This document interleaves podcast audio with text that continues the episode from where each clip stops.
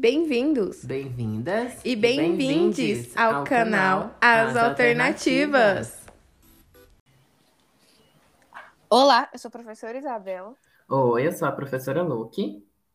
Iniciando esse finalzinho de agosto, iniciando o final de agosto, a gente, Foi ótimo. a gente vai dar entrada sobre o bicentenário do 7 de setembro, ou seja, o bicentenário da nossa independência Independência. Do Brasil. Pois é, a gente veio, né, trazer essa data antes do tempinho dela, é, por alguns motivos que semana que vem vocês vão estar sabendo, mas a princípio, porque desde então é, já começaram a sair muitos vídeos no Tico-Teco da vida, no Instagram e tudo mais, sobre ações e medidas que estão sendo tomadas pelo atual regente do país em relação a essa data. E também pelo fato de que essa data nunca foi realmente uma comemoração para a gente, né? A gente tem sérios probleminhas enquanto a se sentir independente e, e- e ter orgulho desse movimento de independência que ocorreu, né? Por que será, não é mesmo? É, Porque que a gente é independente e é o que? Uma monarquia. Que engraçado, não é mesmo? Então tá, pra gente entender um pouco, é, aqui na no nosso, nossas terras tupiniquins do Brasil, a gente tinha o nosso querido Dom Pedro I, onde ele estava aqui com a sua família e tal. E havia muita pressão do governo português pra, tipo assim, e aí, cara, cadê o ouro? Cadê os impostos vindo daí? Você é uma colônia, Where você the tem money? Bitch, É. my money. Bitch, better have my money. Então Portugal tava assim. E aí Pedrinho falou, cara, eu não vou embora. Sendo que Portugal, o país europeu, tava tudo sendo atormentado por causa do. Tava um cabaré, gente. Portugal nessa época era uma da- das épocas que mais tinha problema em relação à corte. A corte tava valendo menos de um real. Principalmente por causa da invasão do Napoleão na, na Europa. Uhum.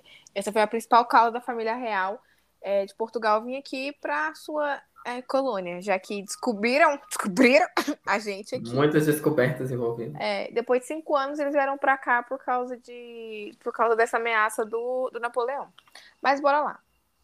O pessoal é, aqui basicamente até que gostava é, de ser comandado da forma que eles estavam sendo assim regidos pelo Dom Pedro I, né? E nesse dia do 7 de setembro de 1822, na cidade de São Paulo, lá no Rio Tietê, brincando, em algum rio aí, é, Dom Pedro se declarou independente de Portugal, em cima de um burro, não de um cavalo branco, tá? E tinha cinco pessoas no máximo. Não é igual É, aquele galera. quadro retrata. Aquele quadro ali a gente deixa pra ficção, pra ficar bem bonitinho nas séries, nas novelas.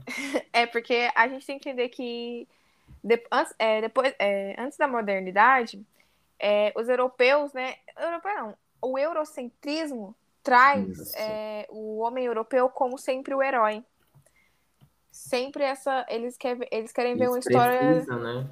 Eles É, precisam de ter um herói que seja o responsável por algum acontecimento em si na história. Aquela história nunca pode ter ocorrido por um acaso, ou por um desentendimento, ou por um Zé Ninguém. Então sempre tem que ter um herói, né? E um Então, momento história- heróico também. Então, é, é exatamente. Essa, essa memória histórica ela é sempre contada com o herói. Não pelo a memória do pobre, a memória do, de gente desejável. Então, nisso a gente tem nossa querida independência. E aí a gente para para pensar, tira dessa base esse bicentenário que vai fazer é, nesse ano, nesse fatídico ano de 2022, é, 200 anos da nossa independência. Isso, o que aconteceu? O governo, com a nossa brilhante ideia de trazer o coraçãozinho de Dom Pedro I para cá. Olha que incrível. Porque o que acontece? Os restos mortais de Dom Pedro, que estava lá em Portugal, veio para cá na ditadura militar como se ele, tipo assim, ele tem que estar aqui no país de É. origem, de certa forma. Então, no governo ditatorial que a gente estava passando naquela, naquela época, acho que foi no Médici, Foi. Foi no Médici mesmo, né? No Médici, eles pediram a exumação do corpo de Portugal para cá no Museu de História. Então, os restos morta- mortais deles estão, eh, estão lá em São Paulo. Eu não sei se eles estão enterrados ou Você estão. está em exposição. Eu também não tenho essa informação. Não, é, eu procurei também não consegui achar. Então, isso, então, isso que a gente faz é é a gente pensar ter uma ligação. Por que é, a gente é, ligar isso na nossa independência. Sendo que a gente não, não foi independente. A gente foi, de É. certa forma, independente depois da ditadura militar, se pensar por um lado. Porque do primeiro, a Primeira República. a gente não é, foi. uma- é, ela é a Primeira República ela era uma grande fachada, porque foi aquele movimento assim, da elite para elite, não atingiu quem realmente deveria ter atingido, que eram as grandes massas populares, nem de comerciantes, nem o caralho a quatro. É, pra você entender a Primeira República, é, quem, quem governou foi um militar. O Deodoro É. da Fonseca, que era quem? Charazão de Dom Pedro II. Pois é, fizeram assim, ai, não quero mais monarquia, muito atrasado, vou colocar uma democracia, mas eu não sei como fazer uma democracia, então a gente vai colocar só o nome. É, a gente entende que a democracia. a gente entende. a gente entende que esses pensamentos liberais. É, Vamos fazer uma linha do tempo rapidinho aqui. A gente entende que é, segundo reinado estava dando super errado de uma certa forma, porque a gente foi o último país a é, não ter mais escravidão, a abolir a Sim. escravidão. E nisso, Assim, Port- aquela famosa abolição, né? Exatamente. O que aconteceu? O Dom Pedro II estava na, na França lá, curtindo. Ele já estava mais velho, né? Curtindo e tal. Veio a filha dele e assinou, tipo. Aí eu vou assinar aqui a Lei. Áurea pra ser, né? A, a princesa aqui, a rainha de Portugal. Portugal não, a rainha do Brasil. Não é rainha que eles falam, eles falam outro nome. Era, é tipo um título honorável, assim, pra ela. Isso. Mas aí o, o coleguinha dele, o Deodoro da Fonseca, falou: cara, não volta, que vai dar merda. Então ele pegou e deu um golpe. Deu um golpe militar para uma. Pra gente. É, Amigo, deu um corte bem bonito aí. De Corte? República.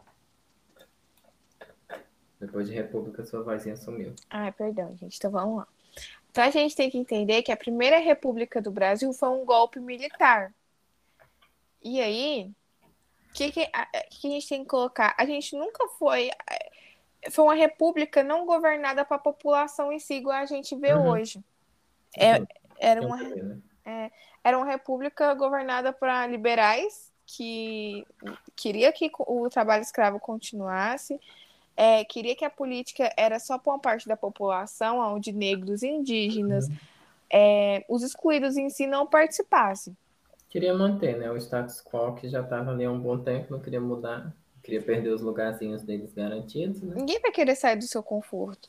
Ninguém. Exatamente. Então, assim, essa estrutura que, é- que vai se montando ao longo dessa história, ela é toda baseada em grandes fachadas. Fachadas em cima de fachadas. Não há realmente uma mudança estrutural em muita coisa. Então, exatamente. Então não adianta a gente querer é, trazer nesse bicentenário o coração de, do nosso explorador. Porque, além de ser, o Brasil não está passando por um momento bom economicamente. Então, a gente tem que pensar o quê? É, a gente tem estrutura para carregar aquele coração podre que está lá dentro? A gente, de Tá verdade, Lula, inchado, o bicho todo coisado. é, é uma analogia que lá é tipo um pão, que você coloca um pão na água e ele tá todo molenga, todo Uhum. É isso que tá o coração de Dom Pedro. Então a gente tem que ter um. um- um- é, Pelo que eu entendi nas pesquisas, é, a gente não arcou com a vinda dele pra cá. A gente só vai arcar com a manutenção, que é o mais caro. É. Então, Então, tipo, tipo assim, a gente já, já. Pra vocês terem noção, eu e a Isa, durante o curso, a Thaís também, a gente teve até visitas a os institutos como o IHDC, que são institutos que mantêm arquivos, né? Arquivos que são documentos e tudo mais antigos, para estar sendo material de pesquisa para futuros historiadores, enfim, pessoas que queiram estudar sobre tais assuntos. Para manter aquilo já é caro, para é difícil, papel, papel, documento, já é difícil manter aquilo para a posteridade. Imagina um corpo, um pedaço de um corpo, um órgão. Transplante de órgão hoje em dia, do jeito que é, é, é, é delicado os procedimentos, imagina para manter um assim por muito tempo em exposição ou, ou digno de museu. É, uma, é umas viagens na mão, né? a nossa sorte é que ele não vai ficar aqui por muito tempo. Ele nem vai chegar a ficar aqui no, no 7 de setembro. Não sei porquê. Acho que é porque eles quiseram fazer uma vibe de tipo assim, ah, vamos. Como sempre, né? Nosso digníssimo pensa muito nas ações dele, né? Ele é uma coisa assim muito bem coordenada.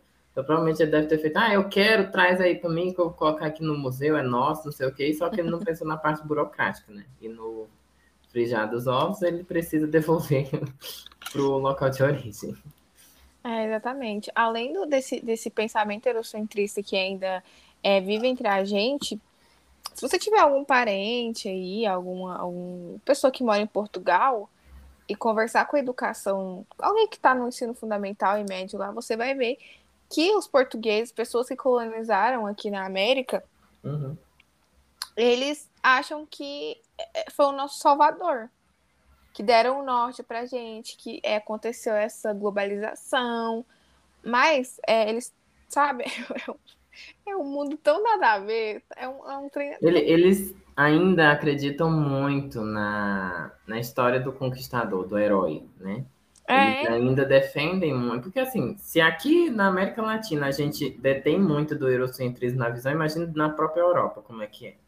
Então, tipo assim, não dá pra gente também é, desvencilhar esse fator, né, de que a cultura e a educação lá visam por esses, por esses caminhos ainda. É óbvio que tem locais, locais, né, instituições uhum. acadêmicas, é, obviamente que talvez tenham as suas estruturas de tentar desvencilhar um pouco disso, mas na, no, na educação base mesmo, que é onde boa parte da população tem acesso, digamos assim, normalmente, é, essa questão do, da história do herói, da defesa da história do herói em si como a verdade ainda é muito forte. Em detrimento disso, eles não vão querer, boa parte não vai querer abrir a mão de ser o herói para ser o grande monstro da história, né? A gente também tem que analisar por esse lado. Você tem a opção de manter um status de herói ou então assumir um status de vilão, qual que você vai escolher? Então, a gente também tem que analisar por esse lado e pensar também no porquê que existem esses dois polos, né? Porque ao mesmo tempo que lá eles se sentem muito orgulhosos, e não só lá, né? Mas em vários locais do mundo, as histórias de independência e tudo mais são, são tidas como grandes momentos da história para o povo, o povo tem muito orgulho. Para vocês terem noção, visualmente, qualquer filme americano, assim, norte-americano, que você veja, dos Estados Unidos e tudo mais, o pessoal tem muito essa questão de orgulho de ser estadunidense, de eles até consideram a América só eles, né? Tem esse detalhe também. É, exatamente. E eles outro... não é americano. É, pois é, a gente é. é todo, todo mundo é Bilu aqui. Mas assim, eles têm muito orgulho da história deles porque eles são ensinados a ter orgulho da história deles. Enquanto a gente, é, na nossa educação base, a gente sempre tem nossos, nossa, nosso processo né, de independência, de, entre aspas, descobrimento do país e tudo mais, as bases da nossa história não são contadas por nós, né? As nossas bases históricas são sempre contadas pelos outros, a gente é sempre o, o povo inocente, abusado, esbagaçado pela história. Então, assim, a gente aprende a odiar muito o outro e não ter orgulho de nós mesmos. Então, é, pesquisas e pesquisas que passam, né, índices e índices que passam até no jornal, assim, às vezes, contando de pessoas que têm ou não orgulho de ser brasileira, a grande maioria diz que não tem. Então, a gente vê um movimento falho aí do governo, mais uma vez, de tentar trazer, tipo, ai, vamos trazer um monumento histórico para o nosso país, vamos trazer o coração de Dom Pedro, que ele é o foda. Enquanto tá todo mundo, tipo assim, foda-se Dom Pedro, foda-se Portugal. É. Não gosto do Brasil, não gosto daqui, não gosto de nada. Então, tipo assim, a gente está muito longe de ter essa, esse sentimento de orgulho de ser brasileiro realmente, né? Quando você para para pensar, é, é, muito distante ainda da nossa realidade. Mas é porque a nossa, a nossa desvin, desvin nossa, como fala, nossa, a nossa ruptura com Portugal, ela já foi muito bagunçada. Porque você sai de uma monarquia para um golpe militar. Golpe militar barra república. Onde você é, assinou a Lei Áurea, é, e teve vários. Lei Eusébio de Queiroz, lei do sexagenário, lei do ventre livre, onde a população, a população em si brasileira não teve nenhum apoio sequer. Uhum. Então, como que a gente vai ter esse sentimento de nacionalismo, ter esse sentimento de pertença de lugar, se desde o começo eles estão cagando e andando pra gente? É. e até hoje isso não é resolvido.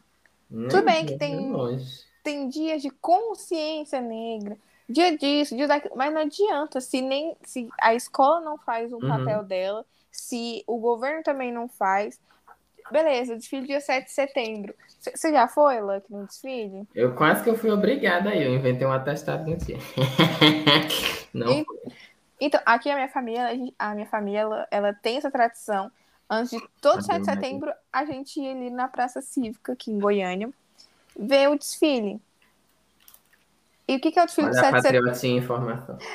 É culpa da minha avó. Mas, tipo assim, isso não, não é assim, culpa da minha avó, mas muito obrigada, avó, por ter me levado nesses anos. Porque faz a gente pensar o, o que é um desfile de 7 de setembro aqui em Goiânia? É colégio militar? Sim. Já começa errado. Banda marcial. Aí desfila é, Rotan, Choque, é, desfila. É, é, basicamente um desfile militar. Um desfile é, militarista. Orgulho de ser brasileiro. Não, orgulho de pertencer ao exército. Pois é. Como que um 7 de setembro, um desfile sobre a independência do Brasil, é sobre isso? Eu não sei em, outros, em outras cidades, pode ser diferente, claro. Mas é, como Na minha eu... cidade eu nunca vi, amigo, inclusive. Pois é, olha isso, otária. Devia ter visto. Seria um Não, debate eu tô dizendo, tipo assim, eu nunca vi uma grande comoção em relação a isso. Ah, tá. Ah, não, sim, sim, entendo. E lá, Mas- lá, quando eu saí de lá, também não tinha colégio militar, graças a Deus. Hum. Então, se a gente pensar em, no estado de São Paulo, no Rio de Janeiro, em Brasília, É. principalmente em Brasília, como que é esse desfile do 7 de setembro? Sabe? Como que a gente vai mostrar, ah, você, a gente é um país independente, um país com riqueza, um país é, que não se envergonha do, do, do, do que é, do que a gente. Do que a gente foi feito em si, sabe? Eu vou mostrar militarzinho andando. Não, tudo bem, beleza, você colocar um. E o bom é que boa parte de quem tá lá desfilando é obrigado, não vai nem porque quer. Exatamente. Já, come... já, já, já tem todas as bases erradas, né? Como Porque- alguma coisa boa dali, né? É, nem pra, tipo, ai, bora fazer um desfile aqui sobre a fauna e flora. Vamos fazer um desfile aqui sobre a, a história da cidade de Goiás, como foi. Não, sabe? É Sim, gente, a isso, gente tem uma sempre. falha tão grande nisso também, né, amiga? De, tipo assim, a gente vê o movimento de... Pelo menos tem um movimento, né? Em relação à independência nacional, mas a independência regional e os movimentos regionais são extremamente subalternizados também. Exatamente, porque na maioria das revoltas é, que aconteceu antes da independência são revoltas é, afastadas da capital por causa desse, dessas regionalidades, entendeu? Porque Uhum. é, para eles, Brasil era São Paulo, Rio de Janeiro e Minas. Não que hoje não seja, mas era pior. Era mil vezes pior. E sabe, é uma bola de neve tão grande, é um. É um surto coletivo também, porque, que nem eu falei, né? Tem cidades no Brasil que eu acho que a minha não é muita exceção, porque a minha também não é interiorzinho, pequenininha, não. Ela é uma metrópole, de certa forma. Cidade que eu vim, Campina Grande, na Paraíba. A gente não tem uma dimensão muito regional, mas a gente tem uma estrutura de metrópole muito boa. E João Pessoa é uma cidade muito turística, enfim, a parte ali do Nordeste litorâneo tem muito essa, essa categorização de mais externa do que interna. Então acaba que movimentos muito nacionais não atingem muito essas regiões. Eu já viajei Sim. nessas regiões assim, tipo Rio Grande do Norte, algumas cidades ali como Recife e tudo mais, em Pernambuco. E durante meses comemorativos nacionais, quase você não vê nada, porque parece que é, tem que se alimentar tanto essa questão de, da gente ser subalterno, a- as próprias instituições governamentais alimentam esse, esse à vergonha nacional, porque, tipo, para eles, para os turistas, é melhor eles não verem nada nosso, assim, tipo, um movimento de coisa nacional, para tipo, eles curtirem mais da cidade. A impressão que dá é isso, sabe? Mas eu acho que isso, mulherzinha, vem da época da, da independência também, sabe por quê? Essa parte da região Nordeste, é, essa, essa região Nordeste, ela sempre quis se emancipar do Brasil. Sempre, sempre, sempre. Sim. Porque o povo tava cagando e andando. Ninguém ligava pra, pra cultura, pra regionalidade, ninguém ligava pra merda nenhuma. Então, eu acho que essa, essa memória ainda do pessoal nortista ser um pessoal treteiro, sabe? Um pessoal que, tipo assim, Norte, Nordeste é babadeira. é, então é uma coisa que fica enraizada, é uma coisa, no, talvez pra gente aqui que não, não é do norte, ficar tipo, caralho.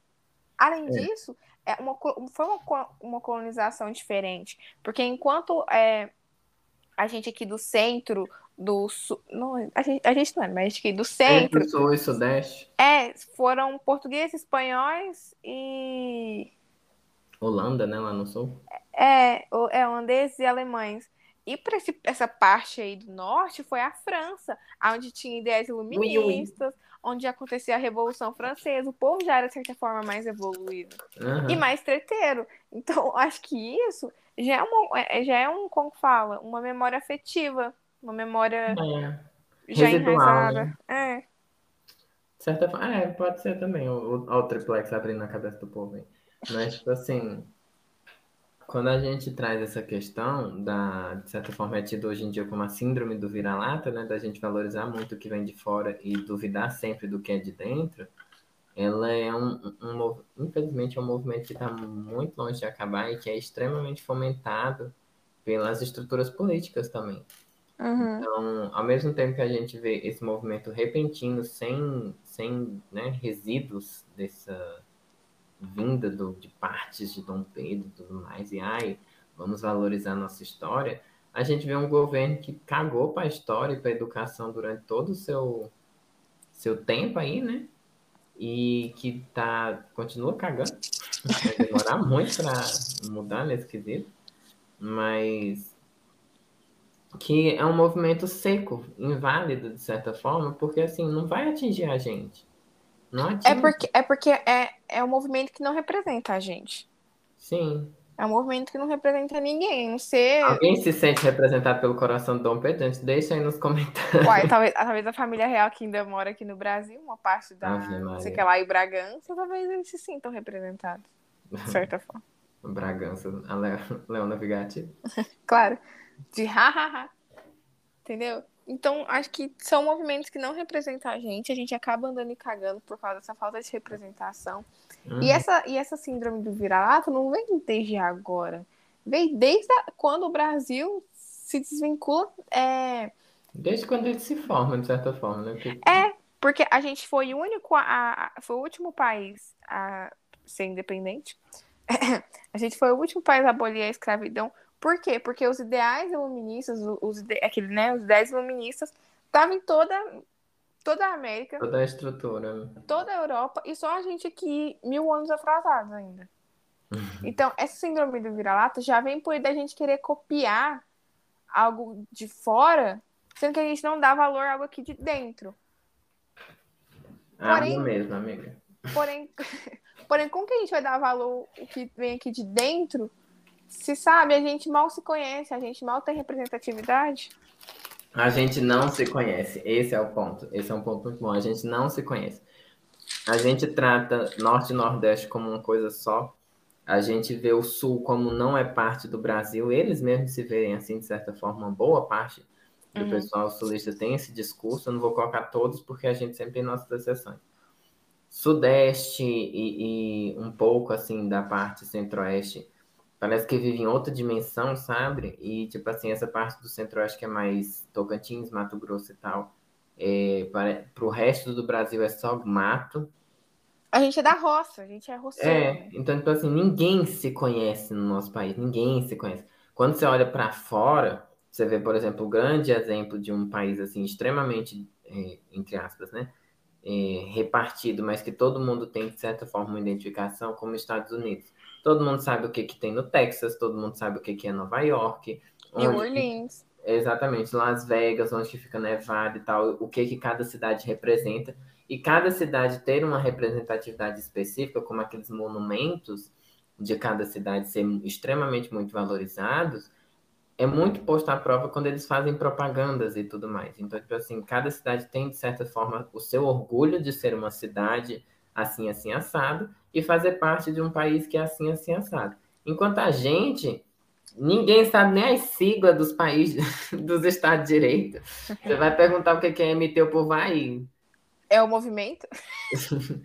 MG, o povo achando que é Minas Gerais. Ah, não é não? Espírito Santo, ninguém sabe onde que fica. Então, tipo assim, todo mundo fica muito perdido quanto à identificação nacional a nível regional também. Parece que cada região ela é independente, é um país à parte que, que não faz, não, ninguém se toca, ninguém se encosta. A xenofobia é muito forte.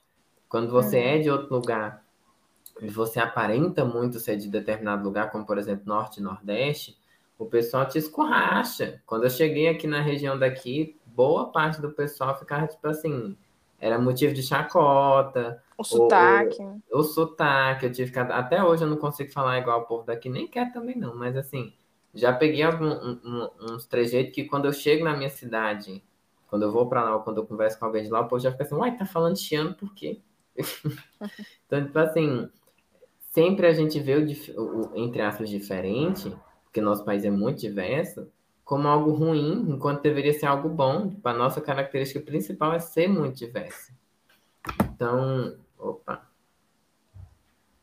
Problemas tá técnicos. Aí, amiga? Tô. Ah, tá. É que, nossa, gente, hoje tá só a gambiarra aqui, viu? Vocês têm nem noção. Não, Mas, assim... Gente... Mas aí esse, esse ponto é interessante, porque a gente não se conhece, porque teve movimentos de embranquecimento no Brasil, não uhum. só aqui no Brasil, mas em basicamente toda a América, para apagar essa história. Sim. Pra, porque na, nessa, nessa colonização dos estados em si, a gente teve muita mistura, muito envolvimento com indígenas e negros, portugueses, indígenas e negros. E aí, aos olhos do, do, aos olhos do de fora, isso é estranho, isso é nojento. Sim. Misturar... E aí a gente tem que adaptar o olhar para o de fora, eu acho isso ridículo. Exatamente. E aí o que acontece? Vem né, com as, com as grandes, grandes plantações do café, vem imigrantes da Itália que estavam passando pela ditadura, né? Uhum. Naquela época. Acho que era. Não, não Mussolini, não, gente, perdão. Na, na ditadura. a ditadura que ele estava passando. O lapso a... memória da gata. Ai, muita, muita coisa. E, e o pessoal alemão que foi para o sul. Sim. É, então, essa, essa, essa, essa é, é vinda desse povo, né? Foi para pra deixar a gente branco, né? Tô aqui, eu tenho cor de papelão. Porque. olha o orgulho de ser ela mesma, galera. Gente, olha como ela é orgulhosa. Mas isso, isso igual a gente falou na, em outros episódios, isso deixa a gente confuso. Porque a gente vai fazer um, um prepara... pro Enem. A gente vai fazer um concurso, a gente vai fazer um Enem, vai fazer alguma coisa. Ah, qual é a sua cor? Se eu colocar, colocar parda, ah, você não é indígena. Você não tem traços tanto, é, tanto indígenas assim, você também não é oriental para ser parda. Ah, eu sou o quê? Ah, você não pode ser negra porque você não tem traços, e também você não pode ser branca porque também você não é branca. Você é, um, você é um nada, é isso. Você Exatamente. é você. Não tá ah, então faz um, um quadrado, cor de é. Brasil. Eu já, eu já sou de uma vibe meio assim, nesse quesito em si, eu já me considero um pouco radical e não tenho muito vergonha em, em relação a isso, por quê? Para mim, é, eu acho muito válido se ter essas diferentes identificações, mas ao Não, mesmo tempo eu abro, eu abro um parêntese para a cor parda em si, ela é uma, para mim especificamente, ela é uma grande criação e um para grande um... arquétipo uhum. para aumentar o, o, preconceito racial. Por quê? Para para pensar. Qualquer pessoa pode ser parda. Se você nasce branco e leva muito sol, você vira um pardo. Então, tipo assim, não é uma cor que você nasceu. Não, você fica e aquela vermelho, pessoa que... camarão. É, e tipo assim, se você não é branco, automaticamente você deveria ser considerado negro, independente do seu tom de pele. Você não precisa ser da cor de um pedaço de carvão para ser considerado negro, entendeu? Mas você aí é o pessoal, mas aí, Lucky, o pessoal coloca os traços negróides. Eu não tenho nariz largo, não tenho uma boca carnuda. Tem sim. O meu. Não, mas não é tão carro igual da minha mãe, suponhando. Ah, não, mas enfim, é níveis. Entendeu? A Angelina Jolie tem uma bocona carnuda do caralho, mas e aí? Foi a clínica que fez. É, mas tá então, esse é o ponto que eu, que eu, que eu quero chegar. Por quê? Quando você para para pensar no, no grande porquê do ter a cor parda hoje em dia, é simplesmente porque, tipo assim, ah, aquela pessoa, ela não é branca, aquela pessoa não pode ser considerada negra, porque senão ela vai começar a querer lutar pelos direitos dela também. Uhum. Então, tipo assim, vamos inventar uma cor aí que fica no meio termo, que aí essa pessoa também não, não pode dizer que sofre racismo porque ela não é negra, mas ela também não pode se encaixar em lugar nenhum porque ela não é branca. Então fica nesse impasse, entendeu? E, tipo assim, obviamente ainda tem a cor vermelha, amarela, enfim, que o povo coloca, mas isso daí são etnias diferentes, né? São etnias Sim. que não se agregam aos afrodescendentes, nem ao, ao digamos assim, caucasianos, né? Vamos simplificar em palavras curtas, mas tipo assim, a cor parda em si, ela é como se ela não tivesse origem, ela é uma cor que ela não se encaixa em lugar nenhum, ela é uma cor que a pessoa que está lá dentro não se identifica com nada, e é um lugar que a pessoa não pode ocupar em canto nenhum. Então, tipo assim, você não tem o direito de, de ser considerado negro, mas ao mesmo tempo você sofre racismo, porque quem é branco não vai te considerar branco. Então é uma grande bosta isso, né, pra mim. Eu acho Não, pra mim também é uma grande bosta, igual, igual eu. Aí, tipo assim, quando tu vai fazer, igual eu te falei, a gente, você, sabe que a gente sempre fala sobre isso nos. Uhum. E aí, toda vez que a gente vai fazer, eu vou fazer esse trem, ah, você não pode ser considerada negra por causa disso, nem parda é. por causa disso, nem branca por causa disso. E entra tanto na cabeça da, da Isa, gente, que chega uma hora que ela fica assim, ah, gente, mas eu, eu não tenho local de fala. A menina sofre racismo, misoginia, xenofobia. A menina só não sofre transfobia. De vez em quando ainda sofre, que o povo no, no ônibus perguntando se é homem ou se é mulher, né, amiga? É, mas assim, ela sofre todos os tipos de preconceito e ela não se sente válida ao ponto de se, se representar de alguma forma. Vocês verem o nível que isso chega na cabeça da pessoa. É, é certa Nesse ponto você pegou Psicologia ao vivo aqui, ó. Eu vou chorar, para. Mas assim, esse, esse, esse ponto é legal, igual as pesquisas do IBGE que voltaram. A grande é. parte da população está se, é, se, considerando negra.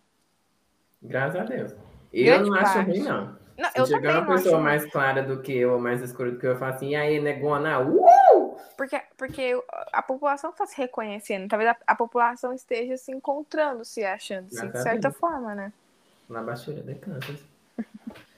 Mas assim, é, é, muito importante isso também, esse movimento, porque há um tempo atrás, eu, te, eu acho que eu comentei até contigo, amiga, não sei se eu cheguei a comentar com a Thaís, mas eu tive uma professora bem nas, nas séries iniciais do que a gente intitula como Fundamental 1, né? Uhum.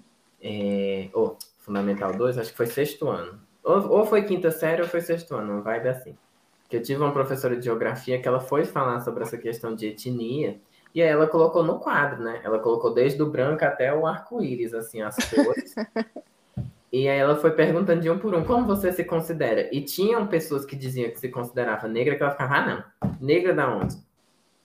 E, tipo assim, ia lá e pegava o nome da pessoa e escrevia onde ela queria, sabe? Sim. Isso, na época eu fiquei tipo assim, ah, foda-se, né? Mas hoje em dia eu fico assim, caralho, essa mulher fudeu com a cabeça de vontade da Mas é porque a gente não tem conhecimento, a gente não tem esse arcabouço histórico que a gente tem. Então, é, é isso é uma coisa que a gente, quando conversou com a Késia, veio uhum. muita coisa na minha cabeça. Porque eu tinha uma professora, era numa escola onde eu estudava, era num setor elitizado aqui de, Go... de Goiânia. Uhum. E aí tinha altas classes lá, sociais e tal. E eu lembro que as professoras, coordenadoras, elas só davam moral, só respondiam, assim, de certa forma, só davam apoio em si pra gente branca e que tinha poder aquisitivo. Nossa, velho. Se, ah! você, se você dasse um pitaquinho, se você falasse alguma coisa assim, elas tipo, aham, é mesmo? Então tá bom. Legal, Sabe? Então, né? Cagava e dava. Então, Cladinho, o que, é que você acha? É muito, é muito sério pensar nisso, porque quando a gente começa a falar, tipo, ai, vamos falar sobre síndrome do vira-lata, isso agrega em tanto ponto, mas é tanta coisa que não faz nem sentido. Porque que nem eu tava falando, né, antes de eu ser boicotada pela, pela plataforma. É, quando a gente tenta se identificar ou criar uma identificação a partir de alguma coisa, a gente procura coisas que sejam comuns, né? E o nosso erro aqui, ao meu ver, é justamente isso, porque a gente teria que ter orgulho de ser muito diferente. Entendeu? Essa é a nossa grande pegada. A gente aqui no Brasil tinha que ter orgulho de ser muito diferente. Exatamente. Porque quem formou a gente não foi uma etnia só, foi 472 etnias diferentes. Então, tipo assim, o fato de ter pessoas diversas dentro de um país, em regiões diferentes, é, é extremamente rico. A gente tem culturas dentro do nosso país que são extremamente ricas, culinárias extremamente deliciosas, é, comemorações. Tá com fome? É, tô. Comemorações, comemorações muito bonitas também, que são desconhecidas. Tem Exatamente, porque se a... Tem turista que sabe mais do nosso país do que a gente, às vezes. É isso, é isso que, que pega, saca? Porque se a gente não se conhece, a gente Como vai é que ser. A gente defende, né? É. Então, tipo assim, a gente é um pai super, hiper, mega miscigenado. É... Exato. Comida. é importante. Exatamente. Então, se a gente for para o norte, a gente tem a cultura francesa. Se a gente for para o sul, a gente tem a alemã. É, é, é alemã e italiana. Se a gente for aqui para o centro, a gente é mais espanhol e mais português. Arriba. então, a, se, a gente basicamente é um país dentro um país com vários países. É, a gente tem mini países dentro, mas não deveria ser mini países ao nível que a gente tem hoje, tipo assim, ter fronteiras entre um e outro, né? Porque a gente cria muito essas fronteiras na nossa cabeça. Tipo, ah, você é do Nordeste, você fica lá no Nordeste. Você é do Sul, você fica lá no Sul. Não deveria ser assim. A gente tinha que ter uma comunicação muito mais vasta entre a gente, sabe? Em vez de as aulas de geografia e de história no, nas primeiras séries da, do colégio serem organizadas como são hoje em dia, até pela própria DB e a BNCC, Uhum. É, de, ai, vamos estruturar como que é a nível mundial, como que a história foi se formando. Não, vamos separar um momento para a gente separar por regiões do país, assim, tipo, da primeira à quinta série. É, se, então, em um bimestre ou dois, em cada um desses anos, assim, você fosse passando pelo país e conhecendo é, o que, que tem em cada lugar, quando essa criança chegasse no ensino médio, ela ia ter um conhecimento sobre o país dela extremamente vasto. É, ou sei lá, faz feiras culturais. Sim, eu tive, nossa, eu já tive uma, uma feira cultural em específico na minha escola do ensino fundamental, que foi incrível, não vou esquecer nunca na minha vida, que eu vi, eu vi justamente isso, tipo, tinha vários estandes de vários lugares do país mostrando as festividades, um pouco da comida e tudo mais. Uhum. Então, foi muito divertido, a escola inteira parou em relação a isso, entendeu? Ah, que bom, na minha escola, na minha escola que eu estudei no fundamental inteiro, tinha, sabe? sou muito grata por isso. Graças a Deus, né? Mas é, infelizmente são, são é, revelações aqui que a gente está fazendo que não ocorrem na grande maioria das vezes. Né? A gente vê a maioria dos alunos chegando no terceiro ano do ensino médio tendo que buscar a torta e a direito como é que é a história do próprio estado para é, acertar duas, três questões no Enem. Ou chegando no ensino médio querendo ir para Disney e aí, nossa, vou para os Estados Unidos lavar banheiro que eu ganho mais Orlando, do que aqui. uau, nossa. Ah, eu fico muito puta com isso, sabe? Tem uns vizinhos uhum. aqui que eles foram pra Portugal. Ó, oh, ó, oh, momento exposed, gente. E, é, tô nem game over. E aí, tipo assim. Nossa, que triste. Ah, e aí eu tenho uma tia que ela mora na Suíça já faz uns 10 anos. E aí, quando a, aí a casa do vizinho aqui pegou fogo, então todo mundo foi pra rua fofocar e ver, né? A casa pegando fogo e é isso. E esse pessoal não tinha ido para Portugal ainda. E aí chegou um babaca bolsonarista nojento aqui da rua que ficou uhum. falando: Ah, você não vai para sua tia, não? Ah, você não vai lá. Por que você não viaja? Por que não sei o que? Eu falei: Vem cá, eu sou formada, eu tenho um futuro tão bom aqui na minha. Um futuro para mim, por que eu vou Por que eu passar lá do outro lado do país? Pra lavar banheiro, cuidar de criança. Não. Ah, mas aí lá, mas você vai ganhar mais e não sei o que. Eu falei, cara, qual que eu vou ganhar mais? Eu vou estar sendo uma escrava, você quer o quê? Sabe? Então não adianta. Você sair daqui, de certa forma, que não tem uma segurança é, tão boa, não tem.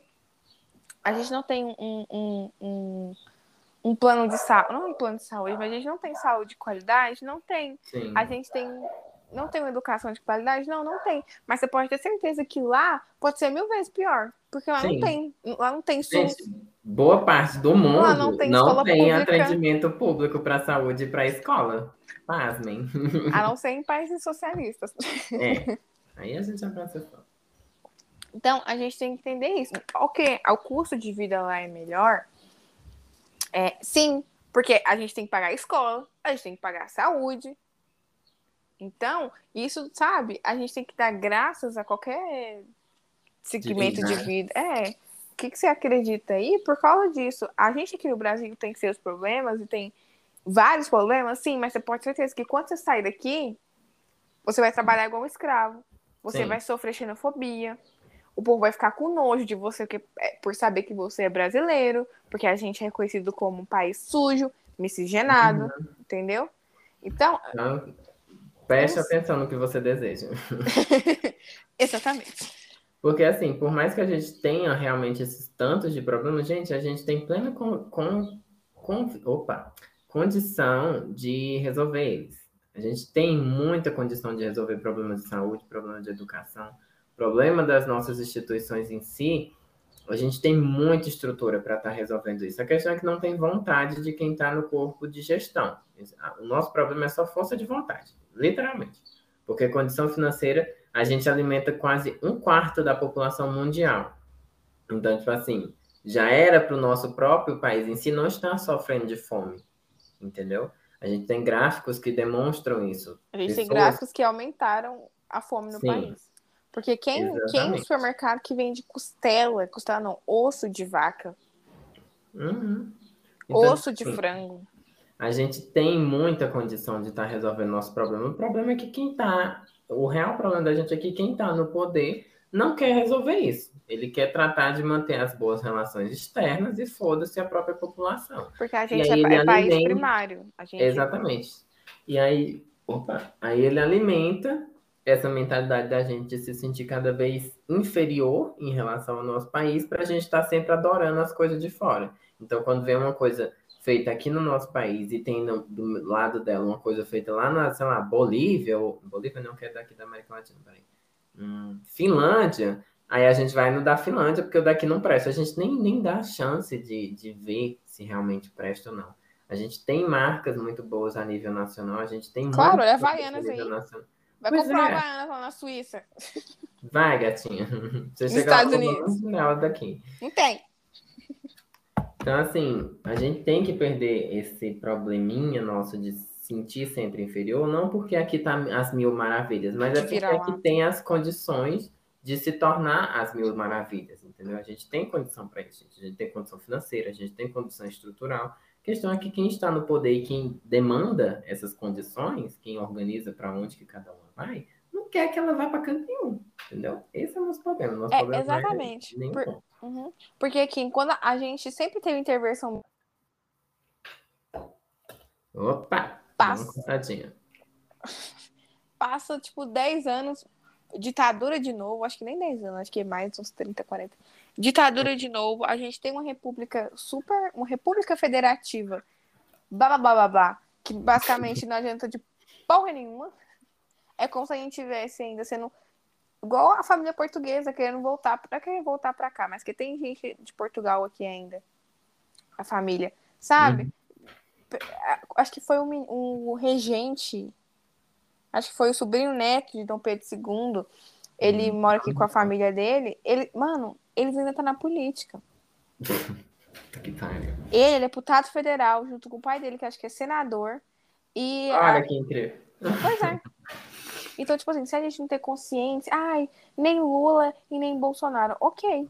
Ok, Sim. tudo bem. E quem, aí, então? Bora estudar, bora ler. Bora ver quem tem. Quem tem...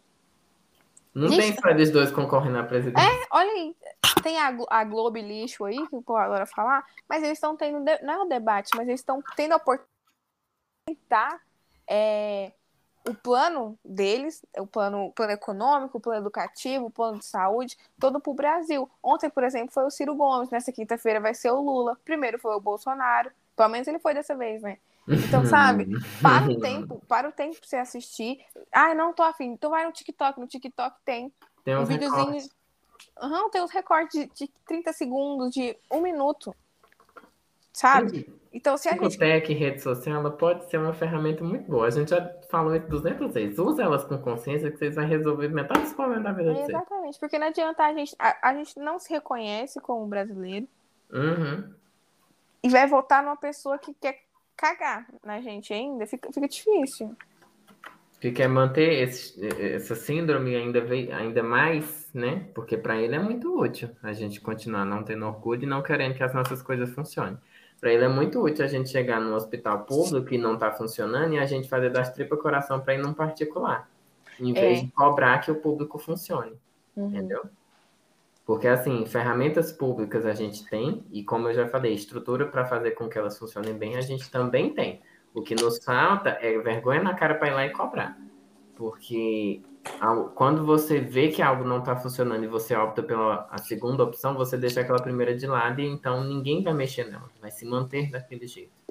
Então, tipo assim, Você que fica aí com a sua bundinha em casa, sentado, coçando o saco no sofá, criticando quem vai em manifestação ou quem vai em, em greve para lutar pelos próprios direitos. Talvez é estão fazendo tá alguma mantendo, coisa. É, uhum. é você que está mantendo as coisas ruins. Ainda Culpa sua. Seu ridículo. Certeza que é um gordo branco. Desculpa, eu também sou gordinho. Toda a militância jogada pela janela. Ó, o tabu se reconstituindo aí. Tudo claro, eu sou gordinho, eu tenho lugar de fala. Olha ela defendendo lugar de fala. Pelo menos alguma coisa. Gente, é, pelo menos eu me reconheci em algum lugar. Mas, gente, é isso. O episódio não ficar muito longo. A gente fez um resumo pra gente ter consciência, porque dias de eleições estão uhum. chegando aí. 7 de setembro também. Você faz a sua parte de querer ir pra rua, não, porque o Covid está aí, além da varíola do macaco. É. A gente falou das manifestações, mas era em períodos comuns de vivência, não agora. É. Ou se você fosse proteja, sempre máscara, álcool gel, fique bem afastado, Sim. leve binóculos, se possível for. pra ficar bem longe. Exatamente, bem longe. É isso, gente. Alguma indicação? Então, hoje a minha indicação é choro. Rivotril pra mim? Exatamente.